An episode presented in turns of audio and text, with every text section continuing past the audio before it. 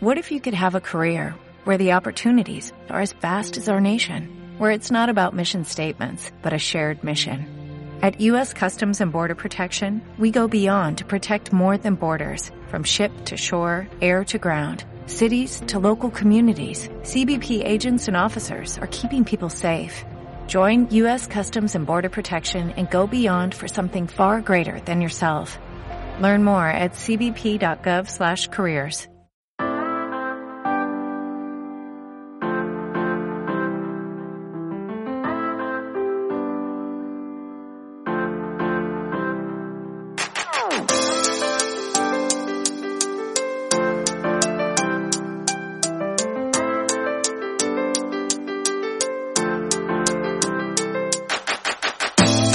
amigas y amigas del vicio, ¿qué tal? ¿Cómo están? Bueno, bienvenidos a un nuevo programa, bienvenidos a un nuevo podcast de Player Podcast. Hoy un arranque diferente, un arranque diferente porque hoy directamente vamos a hacer un podcast, eh, bueno, un mini podcast, eh, hablando de algo que yo creo que a mucha gente le va a esclarecer pues eh, ciertas dudas, ciertas dudas por esto que nos ha dejado atrás, tanto hablar de características técnicas de PlayStation 5, características técnicas de, Xbox Series X y también que si una es más potente, que si el disco duro de la otra, que si, bueno, mucho, mucho rollo que al final creo que lo mejor será pues esclarecer y quién mejor para hacerlo también conmigo que hoy me he traído a Guillermo Castilla. Muy buenas. Muy buenos días chicos, aquí estamos. Hoy nos hemos quitado la, bata de juegos y nos hemos puesto las de ingeniero. Totalmente. Y estamos preparados para abordar las entrañas de estas nuevas consolas. Pues sí. Aquí hoy comentar un poco cómo, cómo se... Bueno, hacemos este podcast porque es curioso. Bueno, aquí eh, Guillermo tiro mucho de ti. Bueno, eres eh, un crack también de, de, eso, pero sobre todo porque, bueno, eh, para el que no se acuerde o no te conozca o no te posicione en el mundo del videojuego, pues Guillermo, eres eh, trabajas con Ikigai Play, trabajas directamente, eh, has hecho Runner Heroes, como ya lo comentamos, eres desarrollador, actualmente estás metido también en cosillas eh, interesantes y hombre, creo que eh, seguramente estas herramientas, estas cosillas que vamos a comentar, pues nos podrás enfocar sobre todo más a nivel de desarrollador. Eso es, sí, al final esto, todo, todas las especificaciones y todo va siempre, tiene, se tiene mucho, muy en cuenta en los motores gráficos, ¿no? Y es mm. ahí donde ese es el recipiente de los juegos, ¿no? Y con el que me, llevo pegando ya cinco años. Así que sí, todo lo que pueda responderos y todo lo que pueda aportar, aquí estaré. Pues sí. Eh, este podcast, la verdad que mm, se crea porque, mm, o sea, este programa, para ser exacto, eh, porque bueno, hay un canal en YouTube que recomiendo a todo el mundo, eh, se llama Hardware 360 y Hardware 360 llevo mucho tiempo siguiéndolo, es un, canal de YouTube dedicado totalmente al mundo del PC, al modding y sobre todo, bueno, es muy técnico, eh, pero sí me gusta mucho eh, que yo cada vez que, y te lo cuento también a ti Guillermo, yo cada vez que escucho esto de las especificaciones de consolas o cuando se va a presentar una consola, al final no busco canales de videojuegos enfocados a consolas o de videojuegos, o sea, yo no me fío de un Vandal ni me fío de un hobby consolas en, en YouTube YouTube. Busco sobre todo a gente muy de la Master Race. Porque, y que sean también, bueno, gente que hablamos del mundillo de la Master Race, como por ejemplo, eh, gente también que sea eh, un poco, como te diría, que, que, que no... Central, neutral.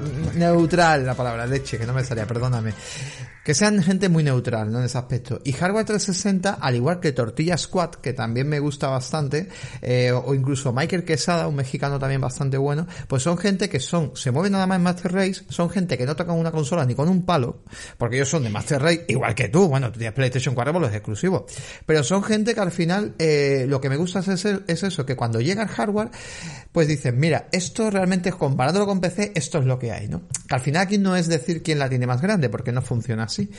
Pero bueno, me, gusta bastante. Y entonces este, este canal que yo, bueno, te ofrecí también, te dije que viera el vídeo, bueno, pues ha hecho un vídeo Iker, que es el chaval que lleva el canal de Hardware 360. Es un crack, es un chaval que tiene, eh, bueno, bastantes estudios en el tema de, de, informática. Y bueno, pues ha hecho un repaso exhaustivo de ambas plataformas, pero sobre todo lo que la parte más técnica, que es verdad que si no entendemos mucho de a nivel de PC o a nivel de hardware, pues vamos a escucharlo como si estuviera en chino, porque es que no nos vamos a enterar.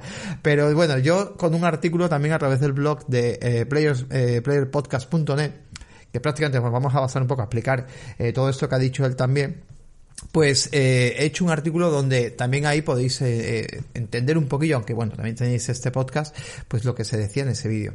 Y yo antes que nada también quiero comentarte, Guillermo, mm, una curiosidad que he pensado y que he visto también que está pasando, pasa que claro, ahora mismo estamos todos confinados, estamos con el problema del coronavirus y nadie esperaba esta crisis, ¿no? Que está surgiendo de, de la nada. Pues eh, cuando se crearon 360, Xbox 360 y, y, PlayStation 3, recordemos que eran consolas también que nacieron con una crisis.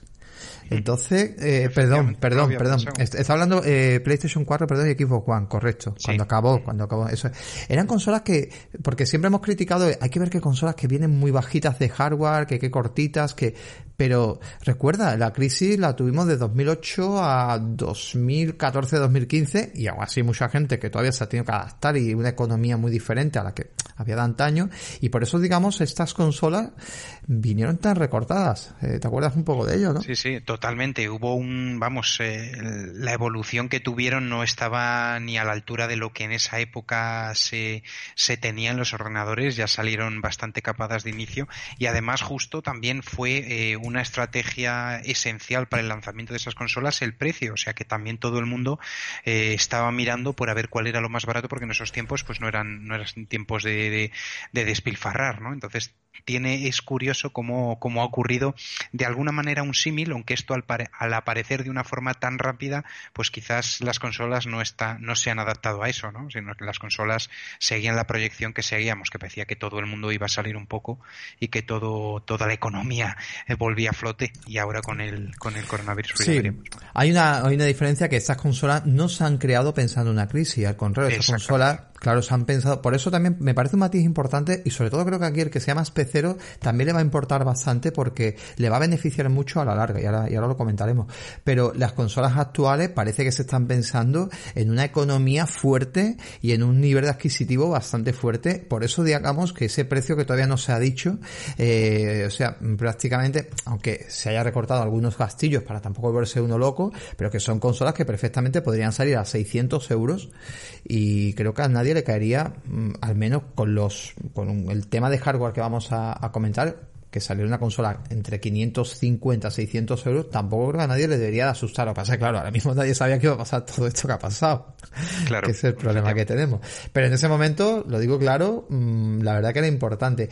Y digo esto porque también estas consolas no han repercutido realmente, al contrario, creo que han fastidiado, que esto es una idea que yo siempre he tenido, y es que eh, tú, como más pecero que yo que eres, ¿tú no piensas que las consolas siempre han hecho que los que tenéis PC, los juegos tengáis que aguantar recortes a nivel de gráficos por culpa de que las consolas no llegan y para que no se note tanto esa diferencia? Totalmente, total, vamos, absolutamente. De hecho, por eso siempre han existido eso que en PC existe y que en consolas no, que es el tema de los mods, ¿no? Que es, el hecho de, bueno, vale, me, me, sueltas un The Witcher o me sueltas el último juego de turno, llega un, llega un tío que consigue saltarse el tema texturas, consigue no sé qué tal, y de repente tiene ese juego muchísimo mejor gráficamente porque tu ordenador se lo permite, ¿no? Entonces, al final, el, en PC siempre hemos tenido que sufrir esos recortes porque, claro, al final no puedes ofrecer eh, algo bueno para consola y algo superior para PC. Tienes que hacer, tienes que hacerlo más o menos el juego igual que luego ya los usuarios se dedicarán a hacer lo que quieran con el juego, ¿no? Pero no puedes eh, poner una, un salto tan enorme, ¿no? Entre PC y consola. Por eso siempre han estado recortados porque recortaban al nivel de consola, por así decirlo. Claro, de hecho esos downgrade que se ven, dice, uy, downgradeado este juego. Claro, eh, eh, si una persona tiene un PC de alta gama, ¿por qué no lo va a disfrutar en, en, si ha invertido? Pues que lo dejen disfrutarlo como él quiera. Pero no, parece como que la consola ahí, como no, que, que, oye, es que si este juego en consolas de estas calidades, pues en un PC de gama media no puede funcionar todavía mejor que en esa consola. Eh, vamos a intentar que tengas que gastarte mucho dinero para que realmente... Esto, te lo digo porque seguramente con el hardware que sale en estas consolas que tú también has, visto, eh, va a ser un antes y un después y creo que la balanza va a estar muy equilibrada entre la mayoría de PC que suelen tener los usuarios, porque no todo el mundo se puede permitir gastar 6.000 euros en una tarjeta gráfica, sino en la mayoría de PC que tienen los usuarios frente a estas consolas, la verdad que va a estar mucho más, la cosa más equilibrada y sobre todo también creo que va a permitir a, a los estudios desarrolladores como vosotros a tener una creatividad, siempre que tengan las suficientes herramientas, a tener una creatividad abismal, o sea, a, tener para inteligencia artificial de sobra, para, eh, yo qué sé, ¿no? Crear efectos espectaculares. Totalmente, y además es que muchas veces decimos la típica frase, ¿no? De bueno, no es importante eh, el hardware, por así decirlo, es importante los juegos, sí, totalmente de acuerdo, pero también hay matices, porque si es verdad que, por ejemplo, eh, Half-Life, por ejemplo, o Portal, muchas cosas de Valve, Valve antes que diseñadores de videojuegos son ingenieros. Entonces, eh, los avances tecnológicos les han permitido generar una de, una, una de las IPs más importantes de la historia de los videojuegos, como es ese Half-Life 1, como fue ese Half-Life 2, como fue ese Portal, gracias a, sus motores de físicas en el caso de Half-Life 2 y Portal, y en el caso de, del tema narrativo y el tema de, de, personajes y hardware que había en el momento para desarrollar Source, el primer motor con el que desarrolló Half-Life. Entonces, sí es verdad que lo importante son los juegos, pero hay que tener en cuenta que cuanto mejor hardware haya, por así decirlo, mm, más barajas de cartas tenemos para jugar. Además vamos a ver, eh, sobre todo ahora cuando empecemos a ver las especificaciones y qué hacen cada una de ellas y en qué se beneficia, eh, se percata uno muchas veces que también la de trucos que tenéis que vosotros crear y la de tiempo que tenéis que perder para que una máquina que no tenga suficiente hardware al menos ejecute lo que, lo que queréis. Pero claro, tenéis que hacerlo como de, pues mucho más complejo todo y mucho más trabajo porque digamos la máquina no da más de sí que supongo que, que os pasa ¿no? Totalmente. Al final, eh, los videojuegos es un poco como el cine, ¿no? Eh, lo, que es, lo que está en escena es lo que hay, pero detrás es eh, todo el motor y todo lo demás que está montando para engañar al usuario, ¿no? Para que cuando gire la cámara aparezcan las cosas y esas cosas ahí no estaban antes, ¿no? Y todo ese tipo de cosas que realmente es engañar, entre comillas, ¿no? Al usuario para, para conseguir la mejor experiencia posible haciendo como un Tetris, un pequeño Tetris en ese motor. Totalmente. Pues vamos a arrancar un poco y vamos a ir un poco explicando pues esas partes que tienen estas ambas ambas máquinas. Y vamos a intentar explicarlo sin bueno sin ser muy técnico y más o menos en qué beneficios podemos tener. Yo voy a arrancar un poco pues, el tema del procesador. En este caso las arquitecturas son por parte de AMD eh, van a usar arquitectura de la línea Zen 2 Zen 2 a diferencia de la primera bueno pues hablamos que es una tecnología es mucho más eficiente viene con el tema de eh, el tamaño del procesador viene en menos nanómetros también o sea es más pequeñito por lo tanto pueden integrar también más núcleos. Y eh, también lo que hacemos aquí es que también tenga un consumo eh, menor. Es importante saber pues que el procesador de Xbox Series X es más potente en este caso porque trabaja entre una velocidad de frecuencia entre 3,6 GHz y 3,8, pero de PlayStation 5 va a ser un procesador que va a trabajar a 3,5, pero no siempre va a estar a 3,5, va a tener digamos una frecuencia totalmente variable, que eso lo vamos a ir explicando ahora mismo. Luego, eh, dime, ¿quieres aportar algo? Comenta. Sí, nada, efectivamente, que en este caso el procesador quizás es lo que más eh, similitud, porque diréis vosotros, mm, qué bobada, ¿no? Entre 3,5 de PlayStation 5 y 3,6 o 3,8 Xbox, pues, pues no hay mucha diferencia, ¿no? Quizás es en lo que más se acercan, pero sí decir que, que a los que están escuchando que la palabra variable es lo que va a cambiarlo todo. Ahora, continuaremos con eso. Sí, para también entender un poco, eh, Guillermo, el procesador en videojuegos, el procesador, lo que es CPU, en un principio lo que ejecuta el procesador, ¿qué podría ser? Hablamos de a lo mejor eh, qué carga suele llevar, no sé aquí si sabrías explicármelo, porque dicen que los FPS dependen mucho también del procesador, los cálculos. Claro, sí, al final el procesador es el que hace la matemática, por así decirlo, ¿no? Entonces, al final, eh, cuanto los gráficos, mucho, mucho de los gráficos son cálculos, cálculos de iluminación, cálculos de, de todo tipo, ¿no? De, texturas también de alguna manera es mucho cálculo, ¿no? También inteligencias artificiales necesitas una, un gran procesador porque al final tienes que hacer muchísimas operaciones a la vez, hay muchísimas cosas que están cambiando cada, cada milésima de segundo del juego y eso hay que tenerlo en cuenta, ¿no? Cuanto mayor procesador es, por así decirlo, mejor se pueden llevar a cabo inteligencias artificiales, mejor, digamos que el juego puede eh, modificarse más fácilmente acorde a lo que el jugador haga. Eso es, por así decirlo, lo que la CPU, en grandes rasgos, es, es lo que hace. O sea, y también eh, un ejemplo también a la hora de jugar online dice que siempre se tira mucho más de procesador también. Aparte, bueno, el apartado gráfico importante por la GPU. Claro. Pero un juego tipo Fortnite, creo que la gente pide mucho FPS. claro, al final el, eh, una, sobre todo en los juegos multijugadores, en, el, en sobre todo son los juegos en los cuales el apartado gráfico no es tan importante, ya que al final tienes que conseguir una, una estabilidad bastante, bastante grande para que no haya una descompensación en cuanto al servidor, eh, tu jugador, el otro jugador. Imagínate en Fortnite, no hay 100 jugadores, o sea, hay 100 réplicas del propio juego a la vez ejecutándose e interactuando entre sí. Entonces, al final, eso no tiene que ver tanto con la gráfica, sino que tiene que ver con los cálculos de colisiones con, con, las milésimas de segundo en las cuales tú reaccionas, que lo tienes que lanzar al servidor, el, servidor lo recibe. Entonces al final son más cálculos que gráfica como tal, que podría ser un juego más de un jugador. Es lo que tendría un poco más de gráfica que lo que es un multijugador. Muy bien. Eh, comentar también, bueno, el tema del procesador, en este caso en Series X, para compararlo un poco al nivel de PC, se ha hecho eh, Iker, que es el chaval que lleva el tema de hardware 360, en el vídeo comenta que podría estar a la altura, o sería una modificación del famoso y actual Ryzen, Ryzen R9 4900HS, que es un procesador que rendiría solamente un, estaría un 5% por debajo de un tope de gama de un procesador que se usa muchísimo ahora mismo para el gaming, que es el i9 9900KS. Estamos hablando de una potencia importante y una máquina que iría muy, muy sueltecita en tema de procesamiento. Cuidado. Luego en el tema de eh, PlayStation 5, bueno, también comentar una cosa, también los rendimientos se basan sobre todo porque, bueno, esto también tú lo sabes, claro, un ordenador al final, aunque cada vez creo que Windows 10 lo está haciendo mejor y cada vez se optimiza mucho mejor cuando arrancamos un videojuego que casi que mate muchos procesos secundarios y terceros, pero es verdad que al final tenemos un ordenador es un ordenador y, una consola pues siempre es, un sistema más cerrado donde siempre se le podrá, ¿verdad?, aprovechar un poquillo más. Totalmente. Y además, aparte de todos los procesos que puede tener un PC por debajo, que no están tan controlados, sobre todo si no cuidamos bien nuestro ordenador, no están tan controlados como puede ser una consola. Además, en PC tenemos un problema, y es que en PC eh, existe un pirateo mucho más elevado. Entonces, eso hace que en PC haya juegos que tienen software que continuamente está haciendo cálculos para ver si el juego que estás ejecutando es el oficial, es el, es el juego de verdad y si no, capártelo.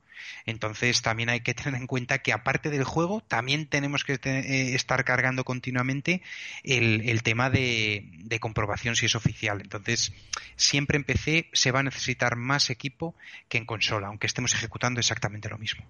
Pues sí, porque para un poco el tema del procesador también, uno de los problemas que tenían la generación anterior, tanto PlayStation 4 como Xbox One, eh, o generación actual, que todavía tenemos muchos en casa la máquina, eran que llevaban unos procesadores de la línea también de AMD, que eran los Jaguar, que se había recortado mm. muchísimo. De hecho, es, casi se basaron toda la potencia en la GPU y se olvidaron totalmente del procesador. Ahí ambas cometieron un error garrafal, porque al final de ahí esos problemas constantes que hemos tenido de intentar mantener más o menos los 30 FPS lo que ha costado.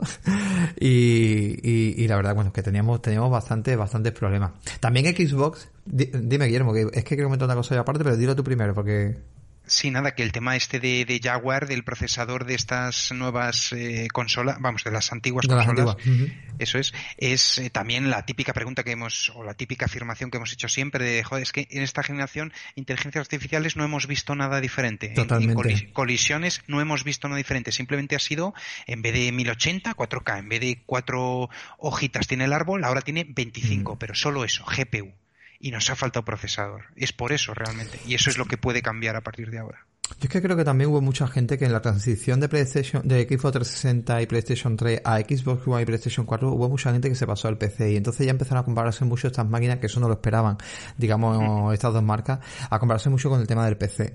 Entonces, claro, ellos ahí mm, quisieron crear una consola, quisieron seguir una generación de consolas, pero vieron que al final el usuario se equivocaron y pedía mucho más.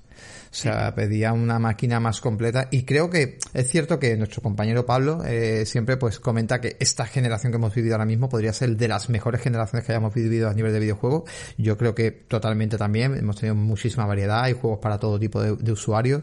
Pero sí es verdad que lo que tú dices, creo que no ha habido avance, que es donde quizás ahora en esta nueva generación que tiene que entrar, pues eso, a nivel de inteligencia artificial, a nivel de ver cosas que de verdad nos maravillen, ¿no? Que, que cosas que en un videojuego, que, a ver, que los gráficos ya lo hemos conseguido, que el nivel de detalle muchas veces ya se ha conseguido, pero ostras, que, que un personaje pues me, me haga sufrir, ¿no? Y que, y que se va, por ejemplo, la forma que yo estoy luchando con él y cambie constantemente sus técnicas y sus formas y, y, y sea casi como un humano. Molaría, molaría un montón, ¿no? La verdad que, que sería Totalmente. Lo que, y además Además, en este tema de, de, lo que dice Pablo, ¿no? que esta generación es una de las mejores generaciones que ha habido, no es gracias a las consolas que ha habido en el mercado realmente. O sea, el, el porqué de esto, la razón por la cual en esta generación, estos últimos años, ha sido maravillosos en cuanto a creatividad, en cuanto a estudios, en cuanto a juegos, es gracias a que han aparecido gente como Epic Games, gente como mm. Unity, que han cogido y han liberado motores gráficos, que estamos hablando de que un motor gráfico puede costar millones, los han liberado para todas las personas del mundo Simplemente si consiguen X beneficio con ese juego, simplemente tienes que dar parte de ese porcentaje a esos motores, a esas empresas. Y gracias a eso ha sido lo que ha hecho que en esta generación haya esta explosión tan gigante y que personas como yo, sin apenas recursos, con un ordenador y desde su casa, pueden generar juegos y publicarlos. Esa ha sido realmente la arma que se ha esgrimido. Pues totalmente de acuerdo contigo y la verdad que sí, muy buena respuesta. La verdad, la verdad que estoy totalmente de acuerdo contigo. Vamos a ir entonces un poco al meollo de la cuestión, ¿no? Que es la, tarjeta, tarjeta gráfica, la GPU, que también va a ser bastante importante en esta nueva generación que se acerca. En este caso, bueno, pues ambas, eh, también diseñada por AMD, eh, usarán la tecnología RDNA 2, esta tecnología pues viene además con hardware dedicado para el tema de ray tracing, que lo contaremos un poco más adelante, de lo que va a suponer porque es muy importante. Y trabajarán bajo las librerías de DirectX 12 de XR. Eh, la tarjeta gráfica de Xbox, eh, en este caso Series X, va a trabajar a 3.328 núcleos con 52 unidades de, de computación a 1825 MHz. Esto no está sonando a chino, pero ahora lo explicaremos. Y, esta tarjeta, bueno, la suma de esto, pues es lo que hace los 12 con 16 teraflops.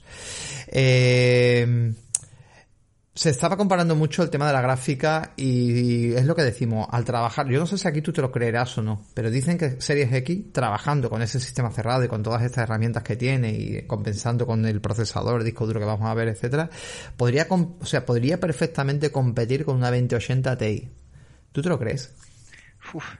es mucha competición, ¿eh? Eso, eso sería, vamos, o sea, a nivel gráfica, mm, con la, con la implementación que hay en la consola y con, y con los trucos que pueden hacer y las cosas que, que no nos han dicho aún, que puede que haya alguna herramienta, algún software en específico, que ya hablaremos más adelante, pero que pueda mm, eh, modificar ciertas cosas, podría llegar a, pero claro, estaríamos hablando de, bueno, de una, de algo que todavía no nos han contado algo que todavía se están guardando, porque si no, mm.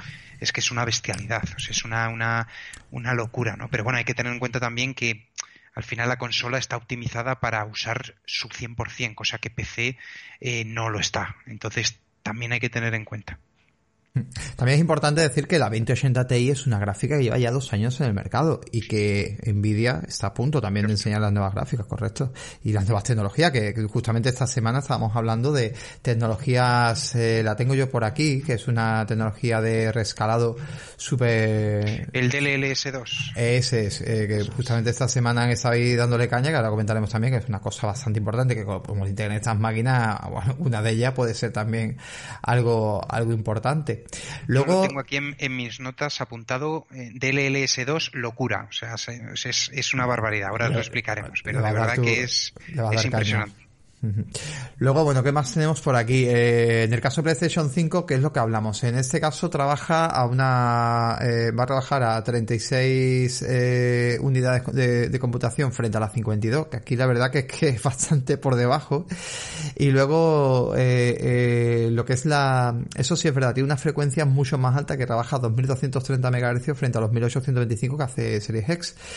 El total al final son 10,2 teraflops lo que pasa que aquí la tecnología, claro, no va a estar siempre trabajando, por visto la gráfica de PlayStation 5 no va a estar siempre trabajando a 2230 MHz. Al parecer lo que se estaba diciendo es que PlayStation 5 va a usar tecnología, por ejemplo, basadas en XFR de AMD, que dicen que es una tecnología donde es un, chip que va a optimizar, digamos, las frecuencias también de temperaturas y consumo de la fuente de alimentación. Y luego, junto con la tecnología AMD Smart Shift, va a conseguir que, eh, dependiendo lo que esté trabajando en el momento, por ejemplo, Fortnite, ¿Qué tira más de procesador? Pues le quito a la gráfica y se lo meto al procesador. ¿Que me voy a un DigiShare 3? ¿Qué me está tirando más? Eh, ¿La GPU? Pues le quito, como el procesador no está usando tanto, se lo, se lo quito y se lo meto a la, GPU. ¿Tú crees que esto no va a generar cuello de botella o problemas en los videojuegos? Eh, totalmente. O sea, esto me parece, o sea, eh, en los videojuegos eh, hay que tener en cuenta una cosa, que es cuanto más control tenga el desarrollador, mejor. Cuantas menos cosas pasen que no pueda yo saber, mucho mejor, porque mejor va a salir el juego. ¿Cuál es el problema? Con este Smart Shift, bien, entiendo que es una tecnología que está bien, que, funciona correctamente para administrar según voltaje, según temperatura, eh, procesador y gráfica, ¿vale? Pero ¿cuál es el problema? Claro que si yo tengo la Play en un lugar cálido, o la tengo de alguna manera mal refrigerada, o la tengo, ya no sé cómo va a estar, qué va a estar ocurriendo en la, en la consola.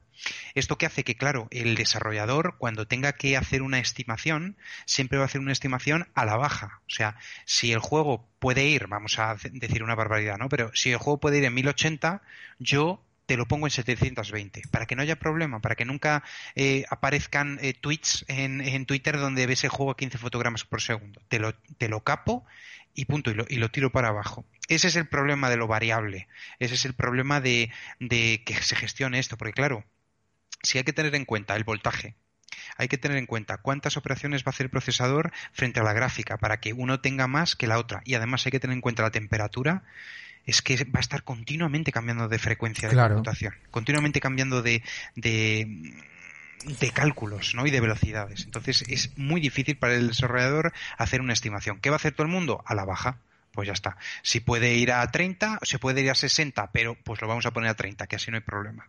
Claro. A ver, ojo, eh, que la gente no se eche la mano a la cabeza y ya diga, ah, ¿qué está diciendo? Un momento, estos son datos que, nos, que se dan de las consolas, los datos que tenemos ahora mismo de las consolas, y no tiene por qué ser así, porque como dice Guillermo, igual ellos tienen unas en la manga, igual no es tan complejo, igual hay, digamos, una vamos, en teoría, eh, este tipo de, de, de, tecnología Smart Chip trabaja a través de una IA dedicada, propia, la cual en teoría tiene que automatizar, digamos, esos voltajes y, y, y, esa, y eso de decir si va a la izquierda o a la derecha.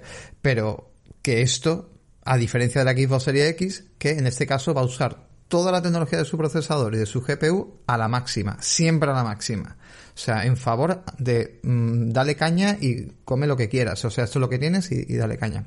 A ver lo que pasa. La verdad es que nos deja un poquito, un poquito ahí. Aquí me da un poco de respeto. Sobre todo yo lo comentaba también en el artículo. Yo ponía que, hombre, que no es lo mismo viví en Sevilla que viví, yo qué sé, en León. y es que aquí en Sevilla en verano hace mucha calor. Efectivamente. Y es, y ese, y eso que comentas es eh, también espero que PlayStation 5 eh, a ver cómo hace su arquitectura mm, eh, física de la propia consola para ver cómo hace ese sistema de refrigeración, porque estamos teniendo en cuenta que la temperatura ya no va a ser importante por si se me funde el procesador, no, la temperatura va a ser relevante a la hora de ver cómo funciona el voltaje y cómo funcionan las frecuencias. Así que PlayStation 5 entendemos que va a sacar una consola, ya veremos cómo, pero que va a tener una refrigeración muy, muy, muy bien trabajada y que no se va a poder poner esa consola en cualquier lugar.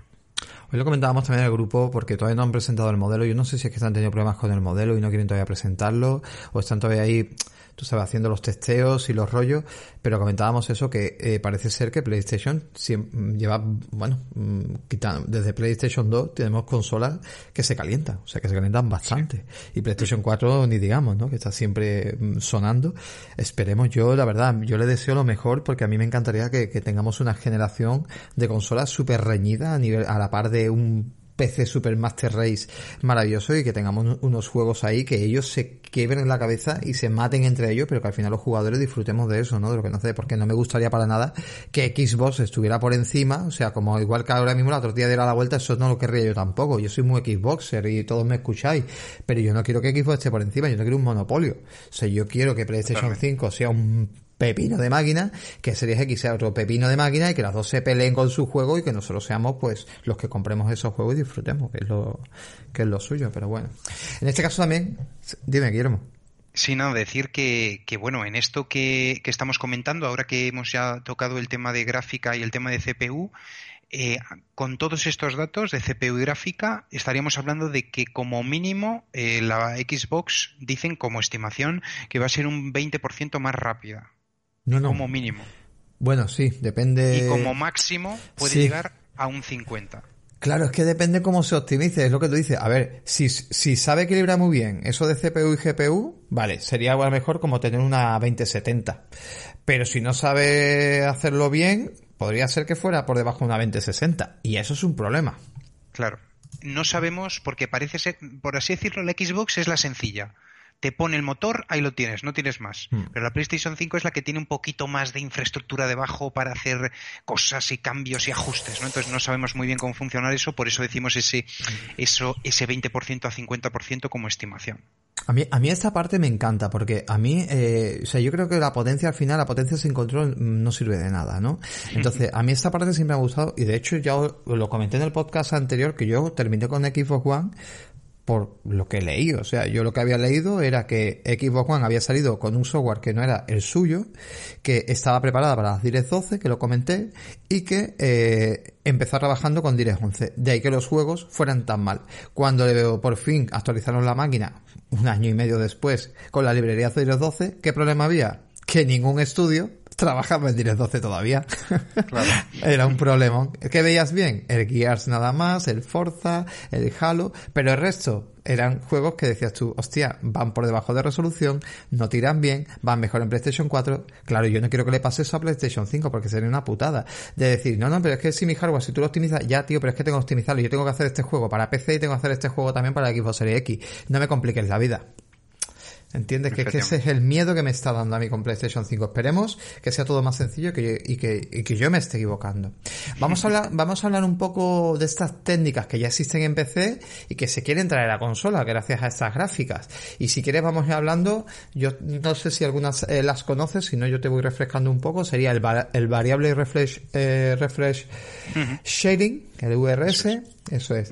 eh, vamos, yo lo que tengo aquí como dato es que, digamos, esta tecnología lo que hace es que hace una carga, eh, que la carga pesada de un videojuego, como las zonas más complejas, pues se pueden tratar de diferentes modos para que el desarrollador pues priorice, digamos, la parte que dedica más el tiempo, la gráfica en renderizar, lo que vemos. O sea, por ejemplo, a lo mejor cuando entras en una sala está lo que contaba Iker, ¿no? Que veías a lo mejor un cuadro de mando lleno de botoncitos, de palanquita, y a lo mejor la gráfica se había entretenido más en, procesar eso que parte del escenario. Entonces, pues es como, no sé si es un poco me estoy liando. A ver, explícamelo tú. Sí, no, no, efectivamente, es lo que, es lo que tú comentas. Es simplemente el hecho de que mm, no saca, mm, por así decirlo, con tanta resolución eh, zonas eh, eh, que no son tan importantes del juego y otras zonas sí, porque son, por ejemplo, el arma de un juego, pues es algo que debe estar muy definido, pero la pared que tú tienes arriba a la izquierda, que no es ni donde estás mirando porque las explosiones están al fondo, pues no es tan importante, ¿no? Entonces gestiona ese, esa resolución de un lado a otro.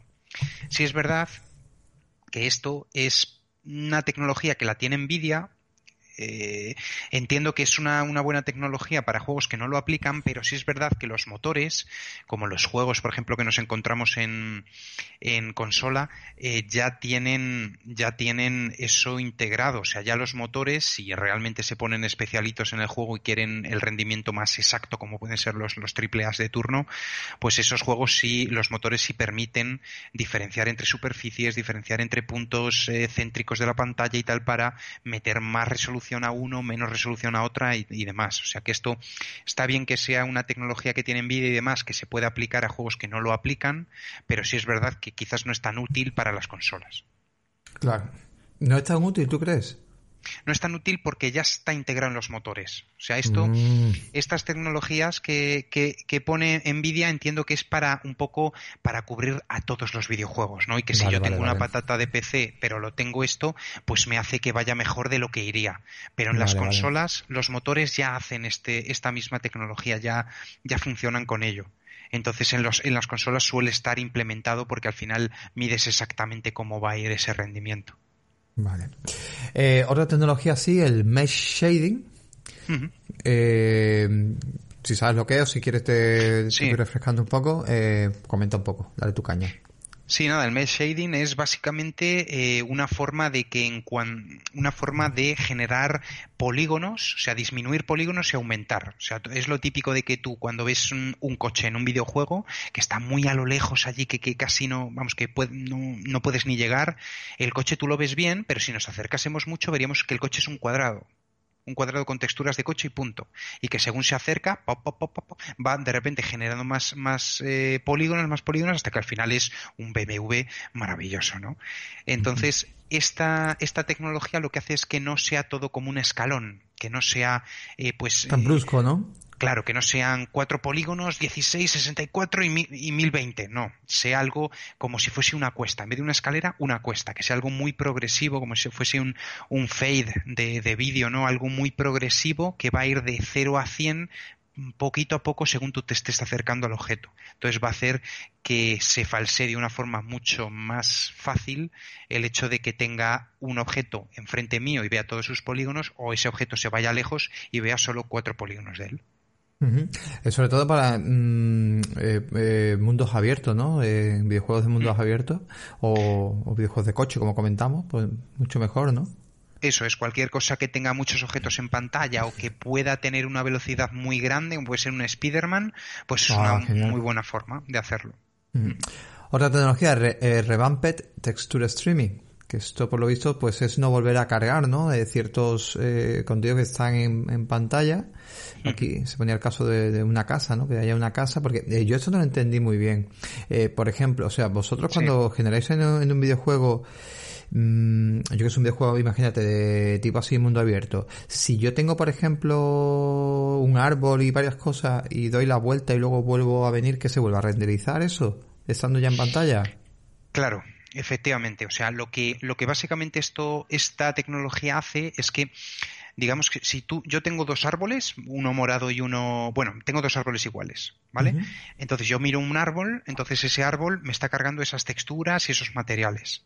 Pero en cuanto miro al otro árbol, aunque el otro árbol sea una réplica de, de ese árbol, voy a estar leyendo sus texturas y sus materiales. O sea, he cambiado de objeto, he cambiado de ubicación en el archivo y estoy leyéndolo.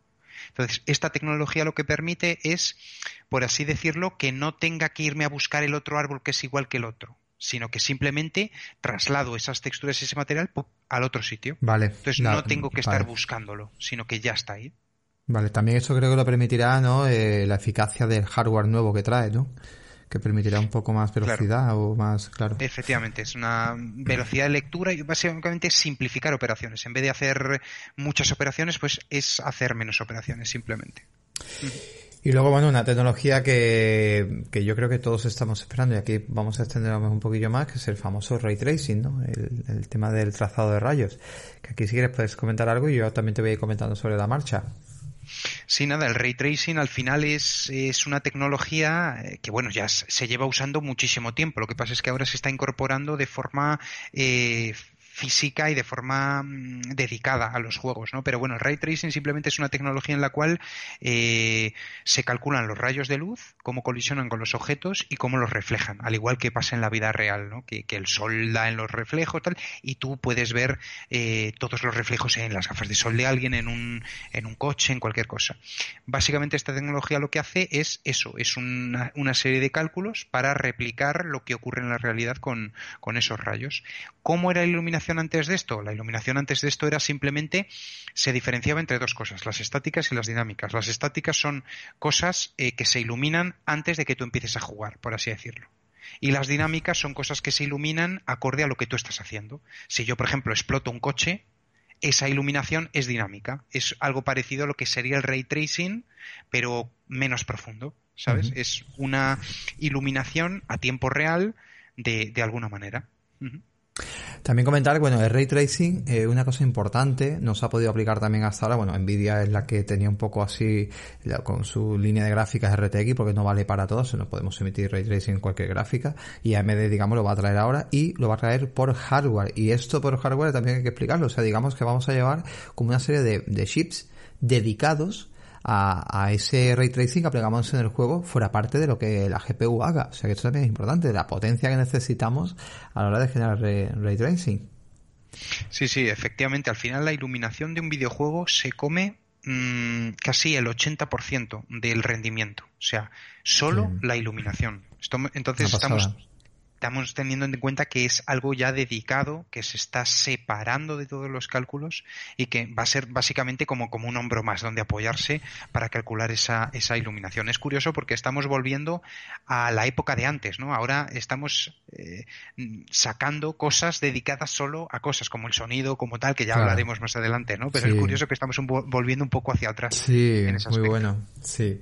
También bueno comentar que los juegos actuales, Ray Tracing aplica, se aplica, digamos, es como un poco eh, en favor o bien a las sombras o bien a cierta parte de iluminación o bien porque es muy difícil, de ahí porque mucha gente se sorprende. Yo el primero, y esto lo comentó Iker en el vídeo, claro que decía, qué curioso que usan el ray tracing en Minecraft y no lo entiendo. Y luego explico él que se usa en Minecraft porque es un juego que como es muy sencillo a nivel de, gráficos, eh, no es una carga excesiva para la GPU, digamos pueden destinar todo el procesamiento de la GPU para ray tracing y es de los pocos juegos que podemos decir que está totalmente, digamos, eh, renderizando, bueno, o, sacando toda la iluminación ray tracing que, que, se puede en el título, no solamente a una serie de partes. Esto es, es impactante.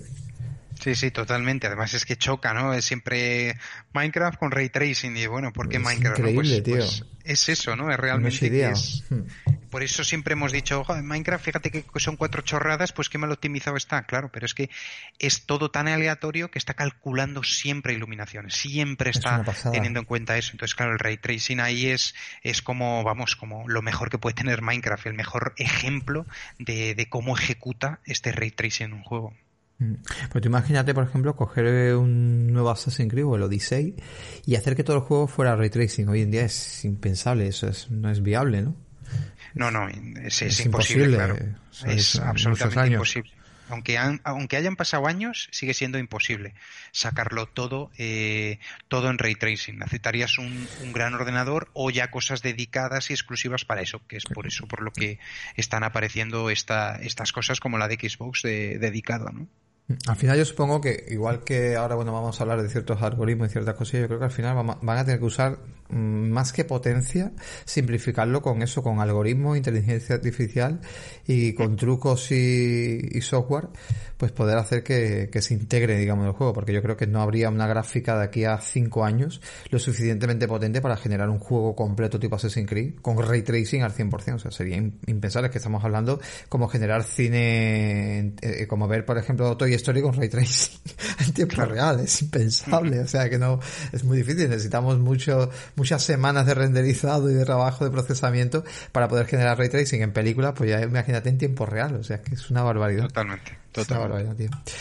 Nos vamos a las memorias. Eh, aquí, bueno, sencillamente, ahí ya vamos a entrar en el SSD. Ambas, 16 GB con GDR6 usando, bueno, en, usando los chips de, 14 GHz. Lo que pasa, por lo visto, lo que comentaba, que aquí es muy técnico y si acaso lo saltamos, a no ser que tú lo expliques un poco más suave, pero aquí Iker pues empezó a decir de la forma en la que estaban colocadas las memorias RAM, tanto en la Xbox para poder sacar más rendimiento y de la forma que estaban colocadas en PlayStation 5, que eran un poco asimétricas en, Microsoft, en la Xbox y, en, en, PlayStation 5 pues no se habían complicado tanto y estaban colocadas de forma más tradicional. Digamos, bueno, muchas veces las en los, para sacarle, digamos, el juego a esos gigahercios, pues se, se colocan de una manera para, eh, para sacar eso, sacarle rendimiento. Pero no sé si tú aquí querías aportar algo, porque la verdad que ahí se empezó a complicar el tío. muy técnico, ¿verdad? sí, nada, básicamente esto es realmente es un poco ingeniería, ¿no? Es como cómo coloco las cosas y de qué manera para eh, para tener dos factores en cuenta. Primero, el rendimiento y segundo, el precio. Cómo me va a costar esto en relación a, otra forma de ordenarlo. ¿no? Entonces, bueno, al final no es tan relevante, sino que, bueno, que si lo leemos es un poco raro porque, porque lo han hecho así, que parece aleatorio, como si lo tirasen a la, a, la placa. A, ver cómo queda. Claro, pero no, no, está todo pensado en cuanto, efectivamente, en cuanto a ese, al rendimiento y al precio. Totalmente. Es una ecuación donde eh, da la cifra que da gracias a la forma de estar colocada y poder sacar más, más rendimiento. Y nos vamos al, a los SSD, al famoso SSD, sobre todo PlayStation 5 aquí, que, que es, eh, si es tan bueno o no es tan bueno. Vamos a, vamos a ver un poco. En ese aspecto, bueno, eh, en el caso de Series X usan un disco duro tecnología MVMe, que es ahora mismo son estos eh, los discos duros SSD actualmente los PC, para el que no lo sepa, pues ya vienen como si fueran memorias RAM, parecido a las memorias RAM, y más o menos Series X pues usa algo parecido, de un terabyte, pero a una velocidad de 2,4 GHz. Pero ojo, es esta eh, trabajaría además eh, este este tipo de disco duro bueno va a tener también eh, lo que es eh, disipación propia ya que estos discos duros trabajando escribiendo y trabajando súper rápido pueden llegar a los 100 grados y una cosa que me deja a mí muy loco es que van a tener hardware dedicado, o sea, un chip expresamente para poder usar compresión y descompresión, pudiendo alcanzar hasta los 6 gigabytes. Y por lo visto de lo que dicen es que eh, si el juego lo va precisando, va a ir descomprimiendo y va a ir comprimiendo. No sé si esto lo quieres explicar tú un poco mejor.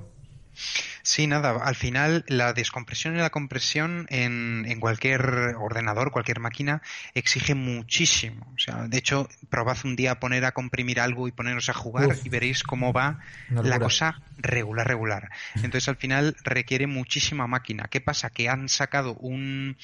Eh, otra vez hablamos de lo mismo, ¿no? Algo dedicado, un, un hardware, dedicado uh -huh. para ese descompresión y comprensión. Y básicamente es como es como un ayudante, ¿no? Eh, eso, ese hombre lo descomprime, lo tiene, y tú cuando vas a cargar, por ejemplo, eh, escenario número 5, te lo, ya lo tengo descomprimido, toma, fa, te lo lanzo y ya está. Entonces no ha tenido que estar calculándote nada, simplemente ha estado uno descomprimiendo para que en cuanto lo necesites, porque vas a necesitarlo casi ahora mismo, ¡fum! te lo lanzo. Entonces es como un ayudante, es una forma de, de tener más manos haciendo diferentes cosas. Vale, este escenario lo que hace es meterlo en la RAM, supongo. El... Cuando se meter... Te explico. Cuando se, cuando el jugador va a llegar a cierta zona y el juego supongo lo sabrá, ¿no? Se descomprime, digamos, ese paquete y eso donde lo, o sea, ese paquete, eh, supongo que no lo emite, o sea, no sale, me estoy haciendo la pichón lío. Eh, la RAND es la que va llenando, digamos, ¿no? Muchas veces la información que va precisando, ¿no? No, no, no. Yo hasta, no. hasta lo que lo que tengo yo entendido en este caso es simplemente que va a trabajar con eh, una compresión de la información para que no ocupe tanto como podría ocupar.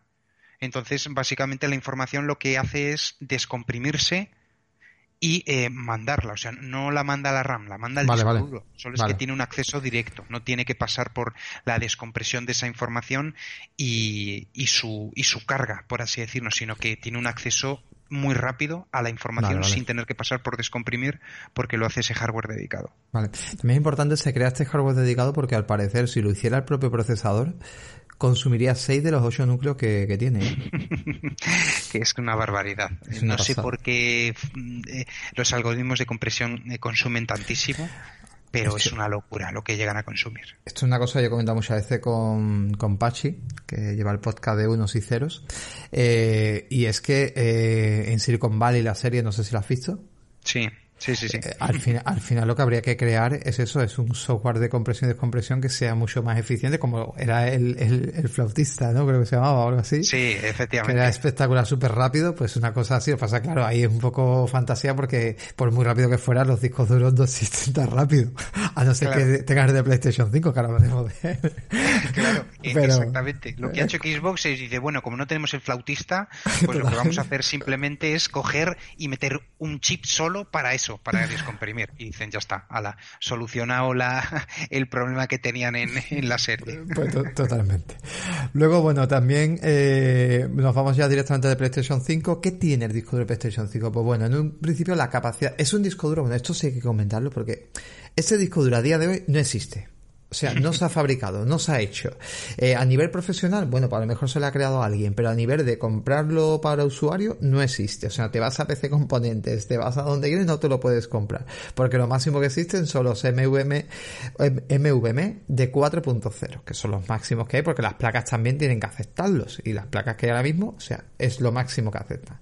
Pues este disco duro es un disco duro extraño de 825 GB, que es capaz de alcanzar una velocidad de 5,25 GB por segundo. O sea, es una barbaridad. Luego además también, también llevará hardware dedicado, en este caso llevan una tecnología llamada Kraken, la cual van a llegar a los 9 gigabytes. una barbaridad. una barbaridad. Y además para descomprimir y comprimir van a usar también dos coprocesadores para gestionar también este, este SSD.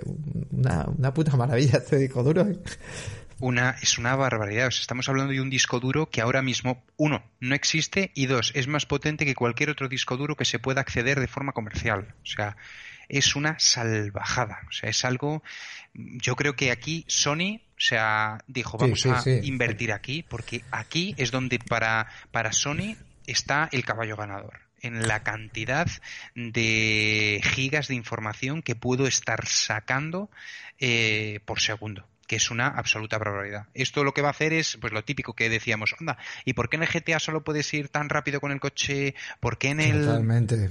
En el Spider-Man solo puedo ir así, pues por esto, porque es que los discos duros no dan para cargar todos esos assets que va a haber detrás del rascacielos de turno, detrás del, kilómetro X de, del GTA, o sea, es por esto. Y es esto en lo que Sony quiere diferenciarse y donde está apostando muchísimo, ¿eh? porque esto es arriesgado. estamos hablando de desarrollar una tecnología que no se ha testeado fuera, que es algo que si falla se lo comen. O sea, es una eh, locura. Te, voy a pasar un GIF que te he pasado por, eh, por aquí por el Sky, donde fíjate tú que te lleguen a matar en GTA porque un edificio aparece de repente.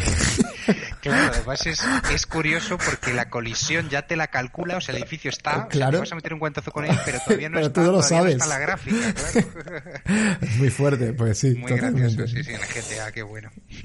Pues la verdad que sí, la verdad que, que, este disco duro pues, pues pinta, pinta increíble y de hecho toda la consola parece que se ha construido en torno, en torno a ello. De hecho, en ese caso, eh, Microsoft, bueno, te ponía el tema de la expansión, ¿no? De ese puerto de expansión con esos discos duros propios, que luego ya llegarán algunas compañías de, de terceros que podrán, digamos, vendértelo pero claro, a mí es que no me da la fiabilidad. Igual que Sony decían también que iba a haber unos discos duros eh, también para poder meter dentro de la máquina, que no sé lo accesible que será para poder cambiar el disco duro. Esperemos que Sony por una vez no se haya eh, puesto en plan de mi propio formato y no puedes acceder tipo Apple, sino que aunque ellos creen el disco duro o permita liberarlo para terceros, pero que dejen acceder. Y también lo que iba a decir era que, claro, a mí al final con esas tecnologías rondando todo en torno a ellos, es que mm, si me compro un disco duro más grande, mm, me lo voy a comprar de la marca porque es la única que me da la confianza, es que no me fiaría para nada de meter nada de terceros con, con este tipo de, de tecnología. Sí, sí, totalmente. Con esto podemos decir ya ahora mismo que va a ser caro, que va a ser algo que va a costar su dinero, que van a tener su monopolio y que va a ser pues lo típico de me compro un mando pero no es de Play, es de Pepito Grillo que es de China. Pues oye, pues yo no me lo compraría. Yo no me compraría porque esto es jugársela mucho y además mm. estamos hablando que esta tecnología es eh, el corazón que quiere que sea eh, Sony, vamos, quiere que sea la PlayStation 5 su corazón. O sea, totalmente. Esto si falla, falló entero. O sea, no es que estamos hablando de no, no, no. Mm, tienes que comprarte otro, otro de cero, porque es que no hay forma de que pueda ir mal o pueda ir lento. Tiene que ir perfecto. Esto desde luego eh, beneficia mucho también al tema del PC porque claro, este tipo de, a lo mejor lo más parecido, o este tipo de tecnologías se abrirán porque no serán únicas, sino que llegarán placas mejores, llegarán eh, discos duros mejores, llegarán todo mejorado y, y, claro, al final se compensará también con PC, que está, esto es importante, ¿no? Por una vez, una consola lo suficientemente potente y con tecnologías que aún es verdad que está aplicando tecnología que están en PC, como en el tema que hemos hablado de ciertos efectos, pero mira, a nivel de hardware es verdad que hay ciertas tecnologías que donde el PC, pues ostras, me, me mola, ¿no? Me motiva porque, ostras, pues se va a beneficiar también el hardware más, más, más potente. A mí me encanta el hecho de que por una vez eh, las consolas van a ser el, golpe en la nuca a los PCs. O sea, las consolas van a salir con una tecnología y con, con, una optimización que es que PC no va a poder llegar, al menos el día de salida. No va a poder llegar. Y gracias a esto va a ser el hecho de que en el futuro vayamos a ver ya eh, i9 mucho más en ordenadores, vayamos a ver eh, cosas más dedicadas, tarjetas de sonido quizás, eh, SSDs con esta tecnología vamos a empezar a ver en PC un movimiento muy grande. en cuanto lleguen estas navidades, de estas navidades al futuro, vamos a ver un montón de cosas. De hecho, yo estaba pensando en comprarme un PC y yo voy a tardar un poquito Ahora es más. Una, es una tontería, correcto. De hecho, si, si sacan la nueva gama de las, 3000 Nvidia, seguramente, esa 2080 pegue un bajón importante. Sí. Entonces... Sí, sí, así que yo me voy a esperar a que salgan las consolas, a pasar medio año, un poquito más del lanzamiento de las consolas y ahí me compraré el PC, porque ahí es cuando el PC estará ya preparado para abordar realmente esta, esta generación que se aproxima. Si es verdad que mm. quien se haya comprado un ordenador de gama alta ahora le va a servir sí, sin problemas, pero, bueno para que tener, economizar mayor en la compra. Sí, correcto, porque puedes tirar un poco más dinero, y a lo mejor ese dinero podrías invertirlo el mismo precio que te está costando ciertos componentes en componentes que van a salir y que seguramente a lo mejor por un mínimo, pues seguramente te lleves algo, algo mejor y, más, sobre, todo a la larga. Yo hay gente que cuando ha ido a vender un ordenador me echaba la mano a la cabeza diciendo, tú no sabes lo que estás diciendo, invirtiendo a lo mejor en 1200 y pudiendo invertir, yo que sé, 200 euros más, llevarte una RTX ya, y digo, ¿tú sabes lo que es ray tracing? No, digo, tú no sabes lo que vas a hacer. Porque al principio a la gente le da igual el tema de ray tracing, no sé qué, pero claro, cuando luego lo ves, todo el mundo lo quiere, es como el HDR. Que cuando ya lo ves, todo el mundo lo quiere. Que es una cosa también. Eh, hablaba ahí con un compañero que me comentaba, y eso también a lo mejor mucho la comunidad no lo sabe, volviendo un momentito al tema de ray tracing. Eh, ray tracing, a día de hoy, no necesitas tener ninguna especificación de pantalla para poderlo visualizar, evidentemente si tienes una pantalla con más brillo, con mejores colores, lo verás mejor, pero que no es como el HDR que tenga que tener algún tipo de especificación, ¿no? No, claro, el, ray tracing simplemente son cálculos. Entonces, son, esos cálculos son independientes de la pantalla, solo son dependientes del, de, la GPU. Entonces, da igual qué pantalla tengas porque lo único que vas a ver son reflejos. No, no, no te voy a sacar nada fuera que necesitas, yo que sé, una OLED 4K. No, no, no. Estamos hablando solo de, de computación dentro del propio juego. O sea, ¿no? Como me contaban, ¿no? ¿tú estás seguro para ver ray tracing? Digo, pues no, digo, evidentemente si tienes una pantalla mejor se va a ver mejor. Eh, seguramente si tienes HDR se va a notar todavía mucho mejor esos efectos y ese, y ese rollo, pero que si no tienes HDR no, no pasa nada. Y si tienes una pantalla normal, un monitor IPS buenecito, lo vas a ver bien. Eh, lo vas a, vas a notar que hay reflejos que antes no había, sombras que antes no había y ciertos, ciertos objetos en pantalla pues que se mueven de la luz de una manera diferente. Bueno, vamos a, vamos a pasar, si quieres, a un par de... Ah, bueno, el tema del DLSS, que creo que es, importante, porque estamos comentando, que esto es una cosa también que se comenta en el vídeo, y es que están comentando de que, oye, mmm, PlayStation 5 soy menos potente, sí, pero tengo este pedazo de disco duro y a lo mejor no me hace falta tener que emitir nativamente a 4K, a lo mejor uso tecnología no DLSS, que es de Nvidia, pero algo parecido. Y si quieres explicar un poco a la audiencia qué es el DLSS. El DLSS o sea, el DLS2 es, es, una, es una barbaridad. O sea, es simplemente una forma que a través de inteligencia artificial escalo una, una resolución a otra. Por ejemplo, imaginemos que mediante una inteligencia artificial yo estimo dónde pueden estar ciertos píxeles, dónde pueden estar eh, ciertas texturas, dónde puede tal, y un juego yo lo ejecuto, mi máquina lo ejecuta a 1080, vamos a decir, o a 720, y mediante inteligencia artificial te lo lanzo a pantalla a 4K.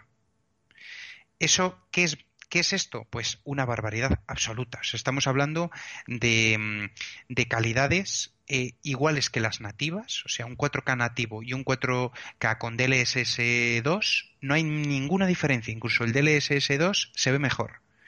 Y es básicamente rendimiento gratis. O sea, es eh, un, uso de inteligencia artificial aplicada al gráfico que me genera eh, cosas que no, que, o sea, cosas que no son las que exporto, pero que se me ven mucho mejor a ese 4K posible o, algo así.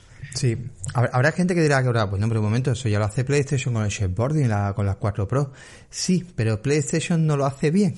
lo hace, pero no lo hace bien. Se ve mejor, hace como una especie de casi 2K que te rescala a 4K, hace unas técnicas que no están mal, que Mark el hombre, pues lo explicó muy bien y lo comentó, pero claro, eh, luego llega la gente y dice, es que esto no es un 4K nativo, es que no sé qué. Pero es que la tecnología que está usando Nvidia, gracias a la inteligencia artificial, pues eh, se ven las muestras y es que es espectacular. Yo lo que tú bien comentas.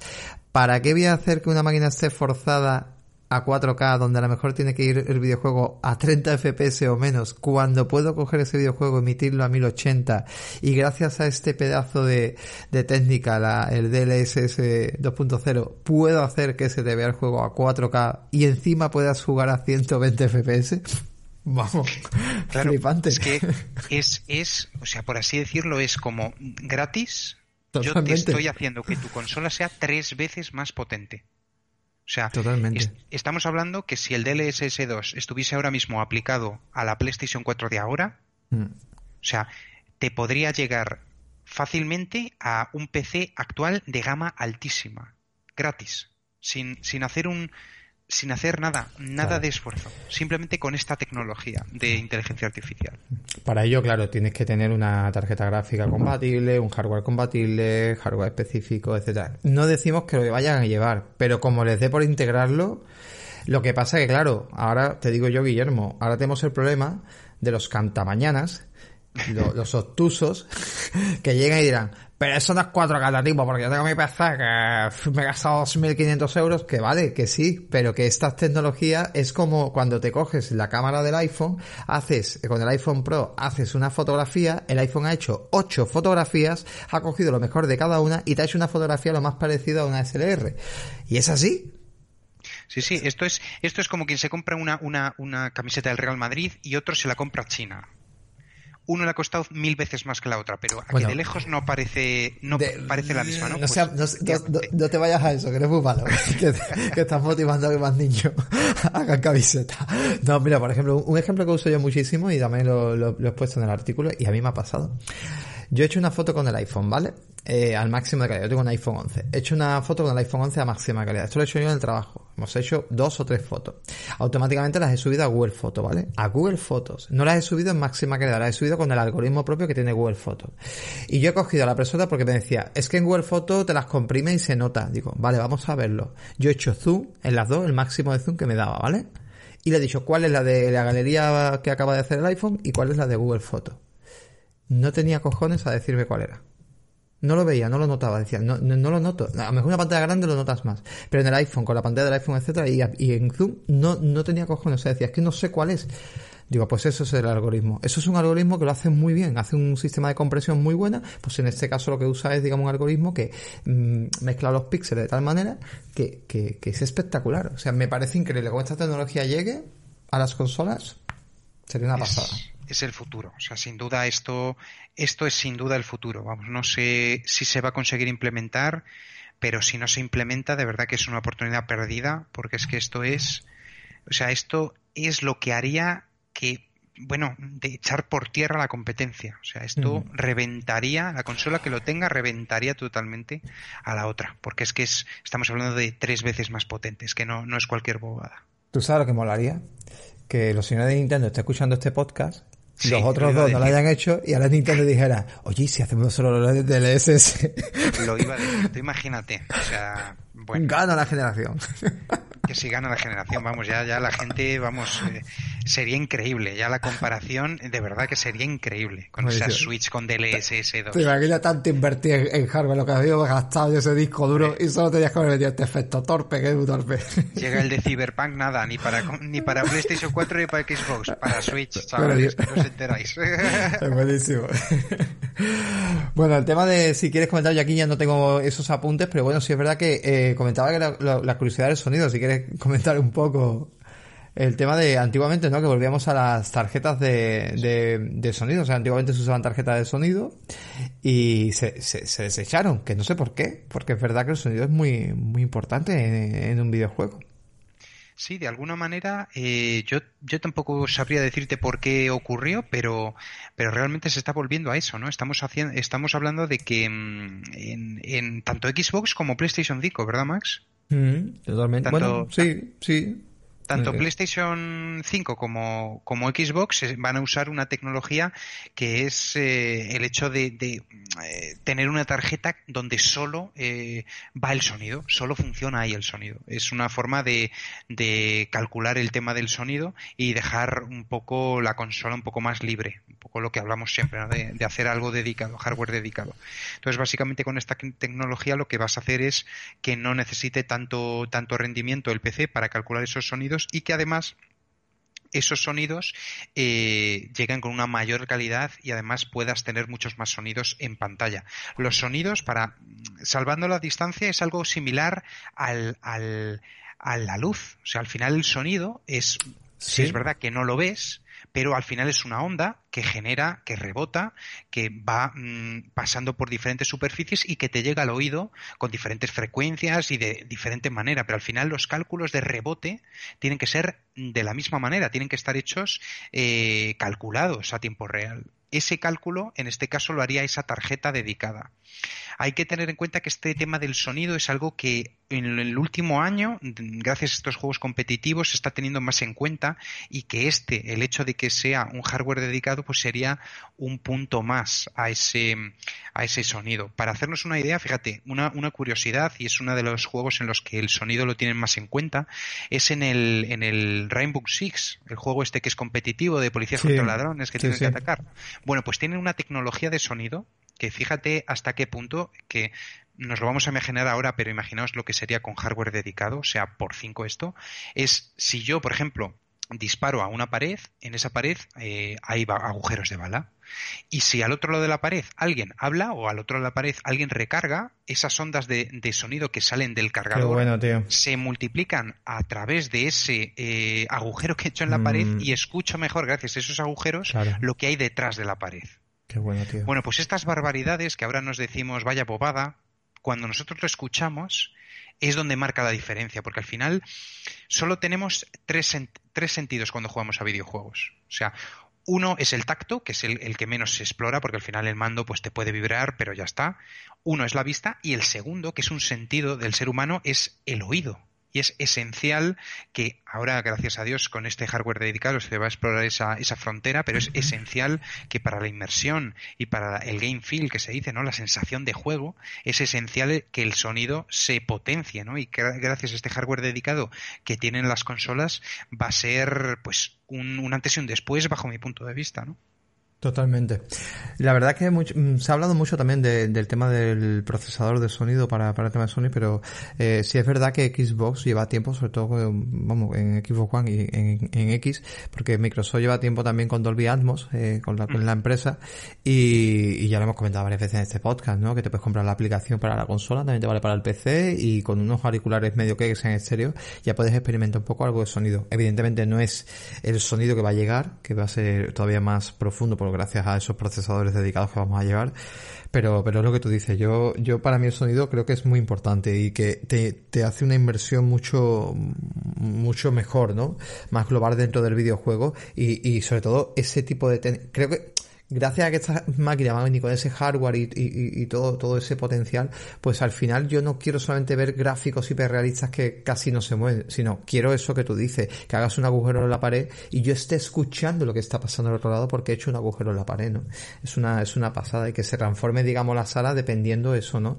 De, de el sonido, ¿no? Que o por ejemplo, rompes una pared y pasa más el aire porque estás en una zona abierta y, y, escuchas más el aire y escuchas sonidos que antes no escuchabas. Que ya más o menos se está experimentando porque, por ejemplo, videojuegos como The Division, en la segunda parte decían que habían puesto tanto énfasis en el sonido que incluso la lluvia, ¿no? Que tú te metías debajo de un soportal y sonaba, sonaba chapa. O sea, está muy guapo, tío, esas cosillas, ¿no? A mí, por ejemplo, cosas que me impactan cuando vas andando con un... En Days Gone, por ejemplo, vas andando con el personaje y cuando pisabas fango sonaba el fango. Cuando pisabas a lo mejor césped suena el césped. Creo que son... O, el, típico charquito, yo me fijo, no sé si te pasa cuando juegas, pero cuando estoy jugando, solamente veo un charquito chiquitito e intento pasar ese charquito a ver si suena. sí, totalmente. Y, y, cuando suena dices, joder, qué buen trabajo han hecho aquí los, desarrolladores. es que son cositas que, que molan. Totalmente. Luego, bueno, pues yo creo que no, no tengo más que decir. Sí, sí, vamos a comentar si acaso. No sé si tú quieres comentar algo a nivel técnico, porque quiero meter ya en un poco conclusión. ¿Tienes algo más? No, vamos, ya hemos recorrido realmente todo. Al final, esto de momento podemos sacar una conclusión, pero va a tener muchos matices. Todavía hay, hay muchos ases que pueden salir por ahí.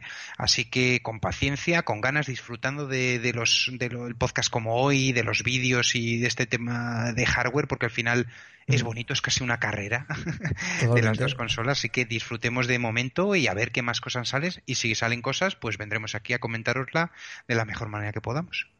Lo que sí es importante que al final, eh, yo entiendo que los medios, ¿vale? Porque estos podcasts nosotros no ganamos nada, nosotros no monetizamos, no, o sea, ya lo sabéis, no, no, vamos, te hemos puesto un, si queréis echarnos un cablecillo ahí en el blog de una pequeña donación, que quien quiere le apetezca, pero que no buscamos eso. Nosotros venimos aquí a, a, a informar, somos jugadores y no queremos que nos la den con queso. Y lo que no puede ser es meterte en medios, pues, de videojuegos que empiezan a crearte esos clips porque, a ver, lo entiendo en cierto modo hasta cierto punto, pero ellos necesitan comer. Y ellos lo que necesitan no es informarte, es que tú entres a su medio y cuanto más clics tengan, mejor. ¿Por qué? Porque a ellos les da de comer eso, porque ellos, cada X clic tengan, pues pueden, la publicidad cuesta más cara. O sea, si tú tienes eh, al día 10.000 visitantes, 100.000 visitantes, pues eh, evidentemente su publicidad, ponerla en su web es más cara. Y eso es lo que buscan. Buscan la visita fácil y por eso ponen muchas veces pues mucha desinformación. Y creerte lo que pone Vandal, lo que pone Hobby Consola, lo que pone... Oye, que de vez en cuando hacen artículos buenos, no digo yo que no. Pero sí es cierto que muchas veces pues, ¿cuál es más potente? ¿Quién la tiene más larga? ¿Quién...? Y luego también hay que entender que Microsoft es un poco particular, a diferencia de Sony, donde Sony es verdad que se centra mucho en los medios, no da maletines, eso no existe, pero sí puede haber cierto favoritismo de, oye, pues vente a mi evento, oye, pues toma este juego, oye, pues toma esto, toma lo otro, ¿no? Entonces a lo mejor Microsoft es más cerrada en ese aspecto, porque es que, yo que sé, a la hora de darte juegos, pues sí, a lo mejor te puede dar, pero es que muchos están en el Game Pass o, o beta, ¿sabes? Entonces, aquí lo que venimos a explicar es al final eso. Son números sobre un papel, Habrá que ver las máquinas, realmente las máquinas no las hemos visto funcionando con juegos, con la salvedad de las demos que hemos visto en Xbox a puerta cerrada, que tampoco la haya probado nadie así. Así que cuando ya salgan, ya las veamos al final, yo creo, Guillermo, que lo importante aquí son los videojuegos, ¿verdad? Efectivamente, los videojuegos es lo importante, el hardware es por supuesto relevante, pero aquí lo importante sin duda son los juegos. Así que ya veremos qué es lo que nos sorprende. Pues totalmente. Pues nada, gente, esperemos que os haya molado. Eh, preguntas que queráis, nos dejáis la, todas las que queráis ahí en nuestro, nuestros caja de comentarios. Y, y, nada, también pediríamos por favor que si podéis, si os ha gustado este podcast, pues nada, que lo compartáis entre vuestros colegas, sobre todo ese colega escéptico que es más de Xbox, que es más de Play, que es más de PC, pues decirle, mira tío, escúchate esto y a ver qué te parece. Y a lo mejor, mira, le cambiamos un poco de opinión y, ve las cosas de otra manera, a ver más como que los juegos al final son lo importante. Y nada, como esto siempre decimos, pues nos oímos y nos escuchamos el siguiente. Un saludo y hasta luego. Un fuerte abrazo, chao.